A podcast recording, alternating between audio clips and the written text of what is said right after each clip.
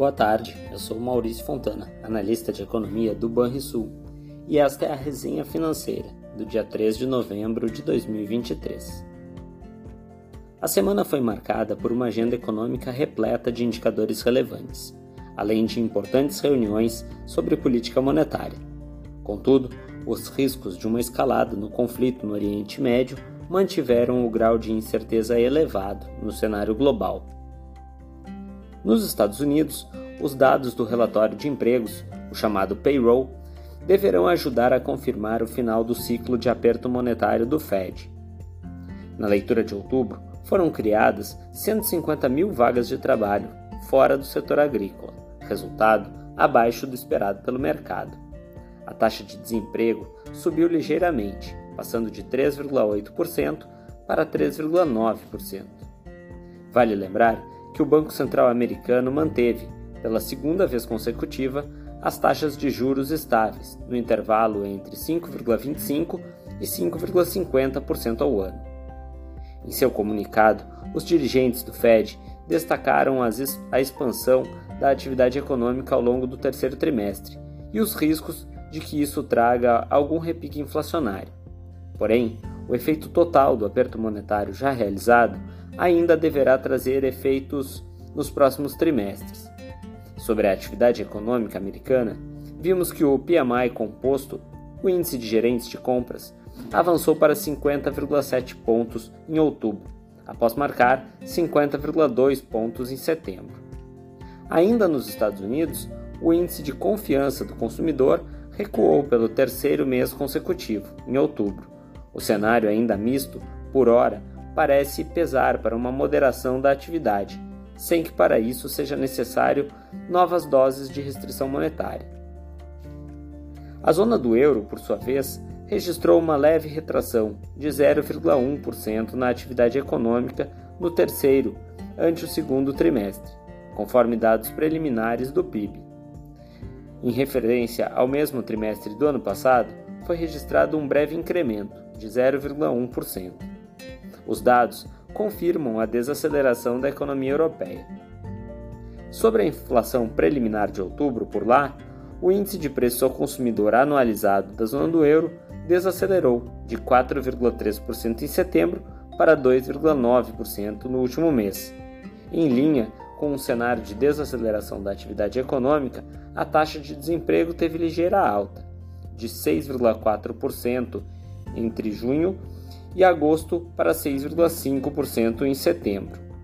A semana movimentada ainda reservou espaço para a decisão de política monetária no Reino Unido, onde o Banco da Inglaterra manteve a taxa básica de juros inalterada, em 5,25% ao ano. Na China, o PMI composto caiu para 50 pontos em outubro, após marcar 50,9 pontos em setembro.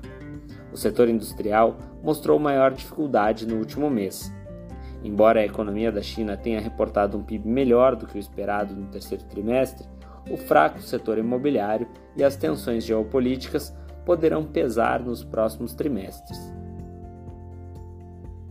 No Brasil, as preocupações com o cenário fiscal foram pautadas em semana de decisão sobre a política monetária. Ademais, os dados do mercado de trabalho vieram para reforçar o momento de resiliência da atividade econômica, apesar da piora recente nos indicadores de confiança. Em seu mais recente encontro, o Comitê de Política Monetária, o Copom, cortou novamente a taxa Selic em 50 pontos base, que passa agora a 12,25% ao ano. Além disso, o colegiado indicou a manutenção do ritmo de flexibilização monetária para o próximo encontro. O movimento já era amplamente esperado pelo mercado, que também avalia o ritmo apropriado para continuarmos com uma política monetária contracionista que contribua para o processo desinflacionário. Em seu comunicado, os dirigentes do Copom destacaram a importância em se perseguir as metas para as contas públicas. No que diz respeito à inflação corrente, o IGPM registrou alta de 0,50% em outubro, após marcar alta de 0,37% em setembro. Em 12 meses, o índice acumulou agora queda de 4,6%. Em relação ao mercado de trabalho no Brasil, a passagem de agosto para setembro foi marcada pela criação líquida de 211 mil novos postos de trabalho com carteira assinada, segundo os dados do CAGED. Todos os grandes setores registraram criação líquida de vagas formais no mês de setembro, mas abaixo da geração de vagas do ano passado. Ainda sobre o tema, a taxa média de desemprego no Brasil recuou para 7,7% no trimestre imóvel entre julho e setembro. Sobre a atividade econômica, a produção industrial brasileira registrou alta modesta, de 0,1% em setembro, na comparação com o mês anterior. O resultado reforçou a tendência de estabilidade percebida ao longo do ano, após uma alta de 0,4% no mês passado.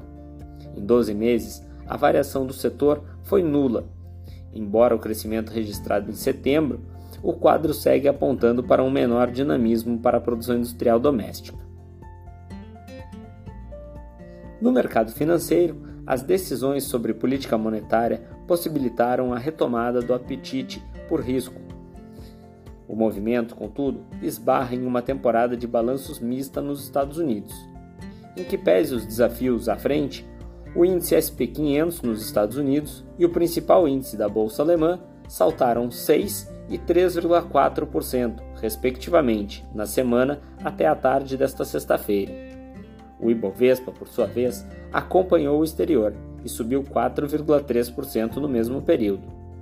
Por outro lado, o dólar recuou cerca de 2,3%, enquanto os juros pré-fixados de vencimentos mais longos também recuaram no período. Entre nossas projeções para as principais variáveis macroeconômicas, nossa expectativa de crescimento do PIB para 2023 e 2024 foi mantida em 2,8% e 1,8%, respectivamente. Já para a taxa Selic, continuamos apostando em uma taxa de 11,75% ao final deste ano e de 8,50% ao final do ano que vem. Já para o IPCA, nossa projeção aponta para uma alta de 4,6% em 2023 e de 3,8% em 2024. Na agenda de indicadores da próxima semana, destaque no dia 6 para o relatório Focus no Brasil, com a atualização das principais variáveis macroeconômicas projetadas pelo mercado financeiro. No mesmo dia, teremos a divulgação do PMI composto de outubro no Brasil e na zona do euro.